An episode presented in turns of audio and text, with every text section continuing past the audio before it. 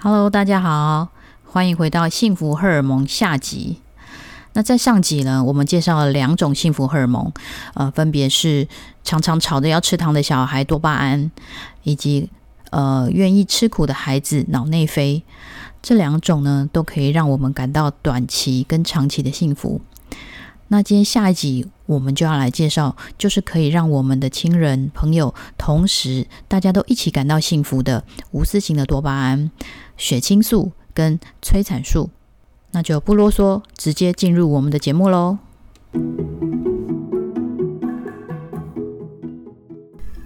第三种我们要学习的是血清素。血清素在褪黑激素的单元的时候，我们曾经有介绍过。哦，就是呃，白天的血清素到晚上的时候，它就会转换成褪黑激素，帮助我们睡眠嘛。所以血清素呢，它是跟心情、跟睡眠有相关。哦，它有助于振奋心情，防止情绪低落或者是忧郁。那它会让你晚上的睡眠是比较好的。那血清素的产出呢，有三种情境。第一种就是我们之前说的，我们的生理时钟。晚上是褪黑激素让我们好睡眠，白天呢就是要靠血清素让我们精神好、心情好。那血清素呢，它百分之九十都是在肠道合成的，它是用色氨酸来转换，所以呢，我们要多吃蛋白质，尤其是植物性的蛋白质，多晒太阳，多补充一点 B 群，这样就可以产出比较多的血清素，让我们的心情白天心情比较好。然后晚上呢，就可以顺利的转换成褪黑激素，也让我们的睡眠能够好。第二种产出的方式就是有韵律的动作，好，比如说散步、快走，或是嚼口香糖。大家有没有看到像那个美国职棒大联盟有没有那些呃投手或者是他的选手啊，走出来的时候都会这样，嘴巴一直在动，就是在嚼着口香糖。之前呢，我都以为这只是一个职棒球员的一种，也许是一种仪式或是一种习惯而已。现在我了解说，哦，原来它其实跟血清素也有关系。哦，因为嚼口香糖那个韵律的动作，也可以刺激血清素的分泌，可以让他们保持心情比较平静，比较不紧张。好，最所以这个是为什么运动员要嚼口香糖的一个原因之一。第三种情境就是我们在受到人们肯定的时候。哦，譬如说，呃，毕业典礼的时候，哦，你上台，然后去拨穗，然后底下你的家人，然后发出“哇，你好棒哦”的那个眼神，这样子看着你的时候，你会有幸福的感觉。或者是说，哦，在家里我煮了一盘好菜，然后我的老公吃的时候，告诉“哇，好好吃哦”，小孩说“哇，妈妈你好棒哦”，这时候你会产生幸福的感觉。这时候就是你的血清素分泌，你会觉得啊，我为了我的爱我的人而努力。我会非常心情非常的平静，而且你会感觉到非常非常的幸福。所以血清素它是可以创造人跟人之间紧密的关系，好像父子亲情、球员跟教练、老板跟员工之间，好，那可以彼此肯定，彼此为了彼此的爱关怀而互相的努力着。那血清素比较高的人，所以他就会感觉到呃比较受到众人的肯定，比较自信。会比较有幸福的感觉，他的社交能力就会比较强。那所以相反的呢，血清素比较低的人，情绪就会容易比较低落，然后社交的能力会比较差，不想吃东西，而且会失眠。好，因为刚刚讲的嘛，就是他褪黑激素就会变比较少，所以他就会失眠，然后慢慢慢慢就会形成忧郁症。好，所以说呃，血清血清素其实也是一个天然的抗忧郁剂。其中一个比较特别的就是，男生产生血清素的速度会比女生还要快，所以男生比较容易从比较呃情绪当中恢复，女生会比较情沉浸在那种低落的心情当中。那尤其是女生呢，在 MC 的期间，血清素又偏低，哦，所以呢情绪就会更不好，更不稳定，都是因为血清素太低惹的祸。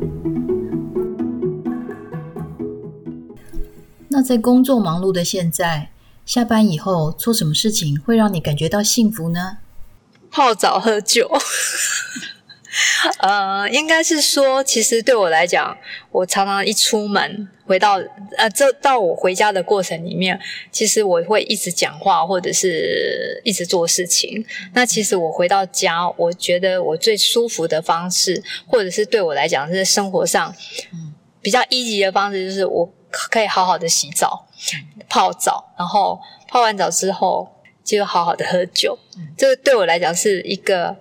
应该是说最安静的时间，也是一个最独处的一个时间。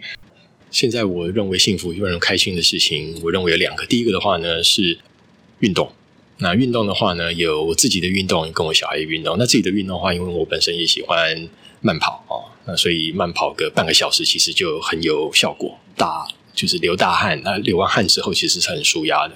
另外的话，就是跟小孩的运动。那从小跟小孩从事同样的运动，不管是打篮球，不管是丢棒球的过程当中，呃，我非常 enjoy 这样子的过程，因为可以跟小孩从事同样的事情，有亲子的时间，有有也有运动到，那个时候可以忘掉很多烦恼，很多不愉快的事情。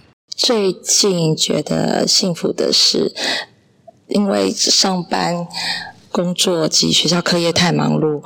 在现在，我觉得最幸福的是能够泡个澡，看个呃追个剧，这半个小时到一个小时的时间，是我觉得最幸福的一件事。那现在呢，对于我来讲，我体验到最幸福的事情，可能大家或许会觉得有点惊讶。这件事情是我同时有工作又有学业在进行的时候，是最幸福的。当呃，一年前我没有上课的时候，我所有的重心都是在工作。那现在呢，我多了一些重心在呃学校。那两边的重心虽然会让我觉得有点累，但是我觉得这个是呃让我觉得有一些呃不一样的重心，然后也有体会到呃不一样的人群以及不一样的环境。我觉得这是让我呃幸福的事情。呃，现在的话就是每天忙碌的一天结束，然后我们上班，小朋友上课回到家，晚上在床边看到已经入睡、睡得很香甜儿子的脸。现在感觉幸福的事情就是能够做到以前想做的事情，好比去年参加学校的分段单车环岛，呃，在那个当下的话，也让自己感觉完成了。嗯，长期以来想要做的事情。第四种呢，爱的荷尔蒙催产素。催产素就是顾名思义，就是女生没有妈妈生完小孩之后，她就会大量的分泌催产素，让妈妈觉得很幸福，而且这种幸福感呢，就会不断的激励他要去照顾他的孩子，去抚育他的小孩。好，因为他照顾小孩。让他感觉到爱跟归属的感觉。那这时候，同时他的孩子也会产生催产素，来去强化他的自己跟妈妈之间的依恋的感觉。那男生就不会有吗？别担心，男生也会有。因为催产素呢，它也可以透过肢体的接触来产生。好，所以它也叫做拥抱荷尔蒙。那这个肢体接触的产生，在男生的身上更为明显。所以在商场上谈生意的时候，通常会握手嘛。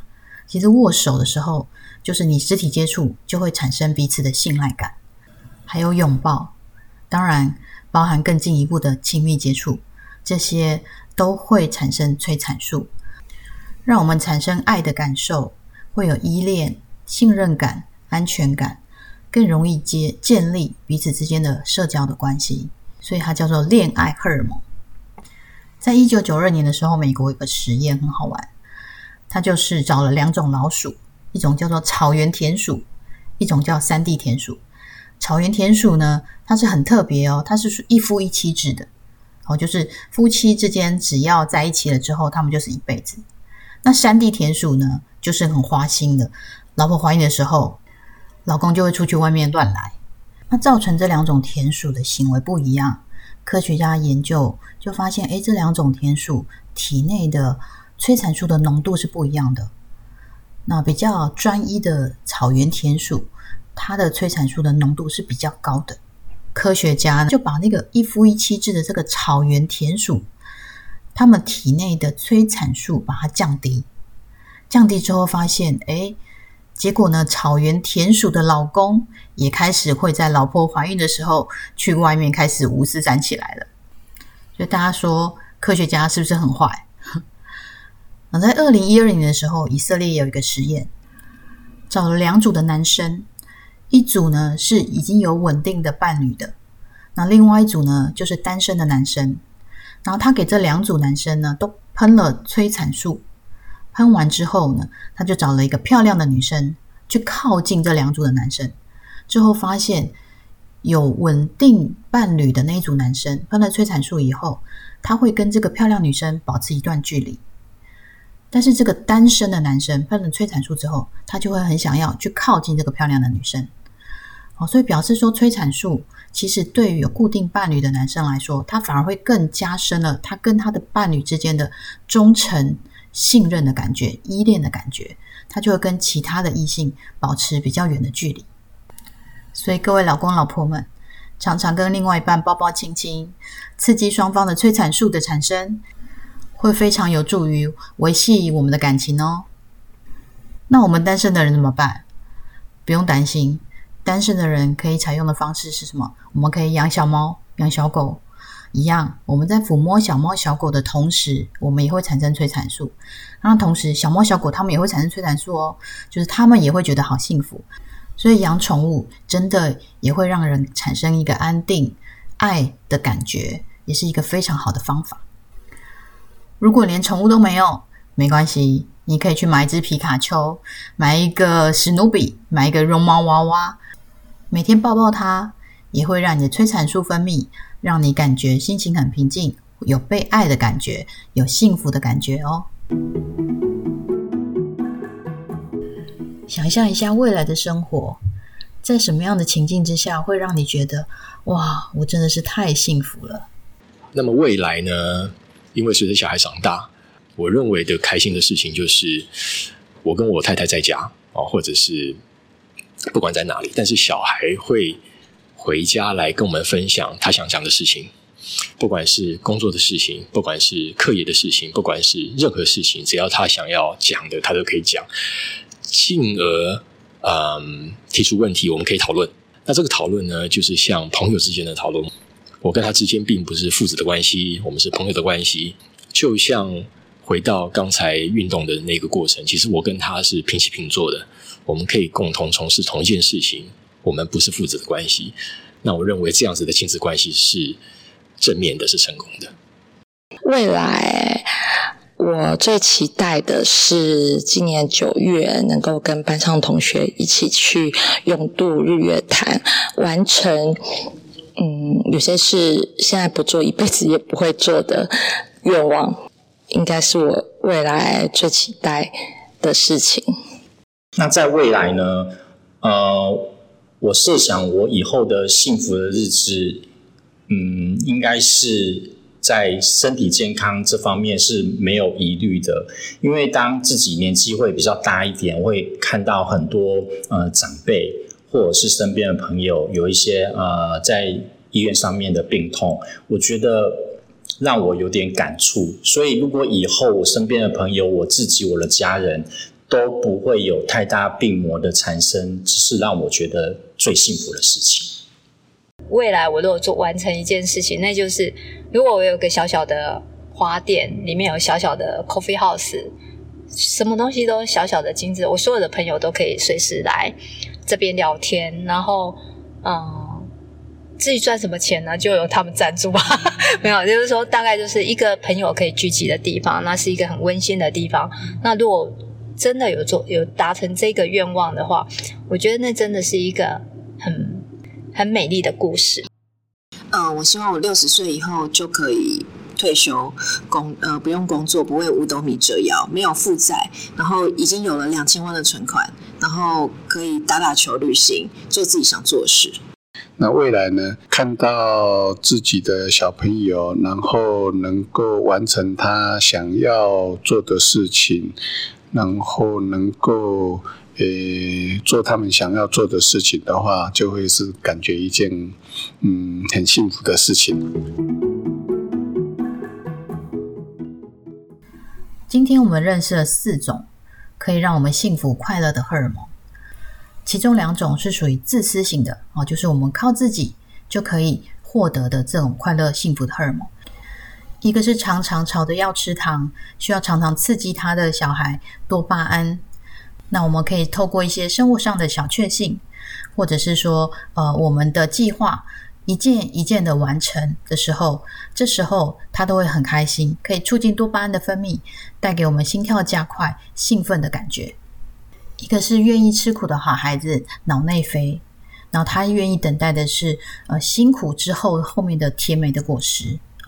所以呢，我们就可以平常靠运动，稍微辛苦一点点的运动，运动之后产生愉悦的感觉，或者是说，我们可以拟定一个中长期的计划，然后稍微辛苦一点去执行、去运作，然后长久下来，让这个中长期的计划到最后达成了之后，我们也可以享受这个非常甜美的果实，让我们可以产生一个比较长期的平静和安定的感觉。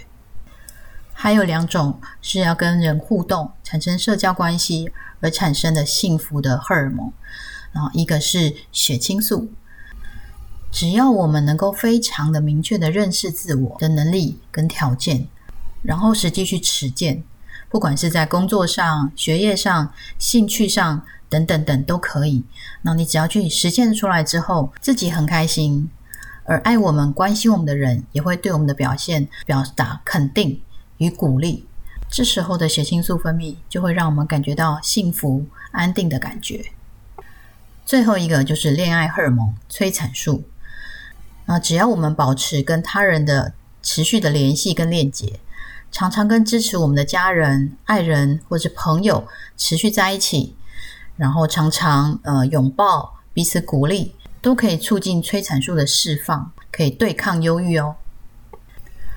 这次除了 Amy 的分享之外，我还特地邀请了 Amy 的几位朋友，跟大家分享他们觉得最幸福的一些时光。在这里要特别感谢松鱼、思佳、雅群、德平哥、Joe 跟 Allen，谢谢几位愿意现身分享生活中的经验。那大家也可以想想看，自己生活中你感觉到幸福的那些时刻。是不是跟今天分享的呃四个荷尔蒙它的一些幸福的情境是相符合的呢？那我们常常听到有人说他要去追求幸福，很多人都会认为说自己的不幸福是因为外界的因素造成的。但是呃今天的学习让我们知道说，哎，其实很多幸福的掌握并不是外面的世界，而是来自于我们的自己，在我们的大脑里面就掌握了幸福的开关。换句话说，我们可以自己创造幸福。那我们要做的呢，就是做出那些可以触发大脑释放幸福感的一些行为。总而言之，就是幸福要靠自己掌握啦。好，是不是？好，今天的节目又到了尾声喽。谢谢您愿意用宝贵的时间来收听我们的节目。